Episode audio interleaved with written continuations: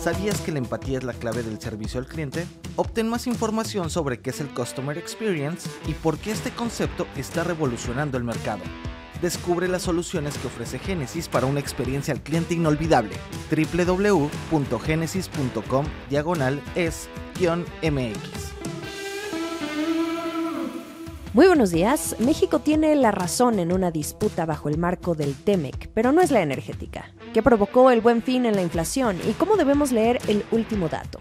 Pedro Castillo pide asilo a México y ojo a Carvana, que tiene problemas de deuda. No olviden hacer clic en el botón de seguir del podcast y además activar la campana para que reciban la alerta de un episodio nuevo cada mañana. ¿De qué estamos hablando? México y Canadá tienen la razón. Estamos hablando de la disputa sobre reglas de origen automotriz bajo el marco del TEMEC que solicitó el país en enero de este año con el panel de resolución de controversias y al que luego se sumó Canadá para resolver la diferencia con Estados Unidos sobre cómo se estaban interpretando estas reglas en el cálculo del contenido regional con los que deben ser fabricados los vehículos, camiones y autopartes en Norteamérica. Este apartado es muy importante porque para estos tres países la producción de autos es el producto manufacturado estrella. Bloomberg publica que este panel de resolución de controversias emitió un dictamen preliminar el 14 de noviembre, en el cual les da la razón a estos dos países. El informe aún no es público, pero lo adelantan personas familiarizadas con la decisión. Esta disputa se ha centrado en que se determine que la interpretación y aplicación que Estados Unidos ha estado haciendo de las disposiciones de reglas de origen son incorrectas. Tanto México como Canadá creen que el TEMEC estipula que un mayor porcentaje de piezas producidas regionalmente deben considerarse para el envío libre de impuestos de lo que Estados Unidos quiere permitir. Estados Unidos quiere un método más estricto para contar el origen de las piezas centrales de la producción de autos en el cálculo general, incluidos los motores. Eso dificulta que las plantas de México y Canadá alcancen el nuevo umbral del 75% de contenido regional frente a ese 62.5% que antes permitía el viejo tratado, el Telecan, para poder mover el producto sin aranceles. Aquí un ejemplo. Si una parte central utiliza un 75% de contenido regional y por lo tanto califica bajo ese requisito para recibir el tratado libre de impuestos, México y Canadá argumentan que el TEMEC les permite redondear el número al 100% con el fin de cumplir con un segundo requisito más amplio para el contenido regional general de un automóvil completo, pero Estados Unidos no quiere permitir el redondeo, lo que dificulta alcanzar el umbral libre de impuestos para el vehículo en general. En enero les decía que esto podría ir para largo, o al menos todo este año, y sí, parece que ya se está cerrando la pinza. La decisión del panel sobre que México y Canadá ganaron la disputa podría generar más incentivos para la fabricación de autopartes en estos países. Falta un paso. Los involucrados tienen la oportunidad de dar su opinión sobre el informe antes de que se publique una versión final dentro de 30 días. Los representantes comerciales hasta el momento no han querido comentar. Esto es el dato del día. ¿Cómo cerró la inflación en noviembre? 7.80%, la anual general. Así cayó desde el 8.41% anterior. Es su menor nivel en los últimos seis meses. De hecho, el descenso fue mejor a lo esperado porque los analistas veían que bajara a un 7,93%. Recordemos que desde la quincena pasada se ha venido considerando un efecto favorable por el buen fin, pero hay que tomar en cuenta que no se espera que sea una disminución sostenida de los precios. Vamos a profundizar rápidamente en esto. La inflación subyacente quincenal fue ligeramente negativa en 0.04%, porque hubo un descenso en el componente de mercancías. Los precios bajaron en la segunda quincena de noviembre por el buen fin.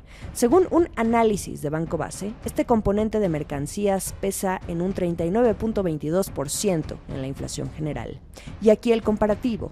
Entre 2011 y 2021, sin contar el año de la pandemia, que fue 2020, la inflación quincenal promedio del componente de mercancías, en las quincenas donde ha habido buen fin, ha sido también en negativo, pero de 0.02%. Es decir, este descenso que vimos ayer es mayor a lo que se ha venido observando, pero aún falta ver si esto se sostiene, ya sin el efecto buen fin. Ahora, si tenían dudas, dentro de este componente de mercancías, los precios que más bajaron fueron los de refrigeradores en 6.66% y de ahí las lavadoras, estufas, planchas, televisiones, licuadoras y hornos de microondas. De cualquier manera, la inflación sigue muy lejos del objetivo de 3% de Banco de México y al menos en el primer trimestre de 2023 debería comenzarse a reflejar el efecto de las alzas de tasas de Banco de México para controlar la inflación. Lo que sí es que este dato de inflación general anual al cierre de noviembre refuerza la posibilidad de que ya alcanzó su pico en los meses de agosto y septiembre. Y luego, la inflación subyacente, ya lo saben, la que vigila Banjico y que determina la trayectoria a mediano y largo plazo, sin considerar los precios más volátiles. Esa sigue avanzando, sube a 8.51% a tasa anual, van 24 meses con aumentos. Los precios de los alimentos siguen viendo presión. La expectativa es que comience a bajar en los próximos meses, pero por ahora los planes de Banjico se encaminan a seguir subiendo la tasa, aunque lo más probable en una menor magnitud. América Latina. Sobre el caso de Pedro Castillo, nos enteramos que el presidente Andrés Manuel López Obrador dio la orden el miércoles de abrir la puerta de la Embajada de México en Perú para darle asilo político. Lo detalló en su conferencia matutina del jueves. Entonces habló aquí a la oficina eh, para que me avisaran de que iba eh, hacia la embajada, pero seguramente ya tenían intervenido su teléfono y eh, que iba a solicitar el asilo y que si le abrían la puerta de la embajada. Busqué a Marcelo Ebrard y le informé y le dije que este, hablara con el embajador y que se abriera la puerta de la embajada con apego a nuestra tradición de asilo. El resto es historia. Supimos que al poco tiempo los ciudadanos y policías tomaron la embajada. Pedro Castillo no pudo llegar y fue detenido. Sin embargo, el jueves por la tarde, el canciller Marcelo Ebrard dijo que el gobierno mexicano inició consultas con el gobierno de Perú, luego de que el expresidente Castillo ratificara la solicitud de asilo político a las autoridades mexicanas. De hecho, el embajador de México en Perú, Pablo Monroy, visitó a Castillo en el centro penitenciario. El abogado de Castillo, Víctor Gilbert, le hizo una solicitud por escrito a López Obrador. Aseguró que Castillo está en evidente grave riesgo. Leo textual una parte del escrito. Ruego a usted acceda al presente pedido por ser un resguardo de su vida y su integridad. Sobre Dina Boluarte, quien debió asumir como nueva presidenta, la primera mujer en el cargo, López Obrador fue cuestionado sobre si la reconoce, pero respondió con evasivas y dijo que no importa que otros gobiernos ya hayan reconocido a la nueva presidenta. Los dejo con esta contestación que dio.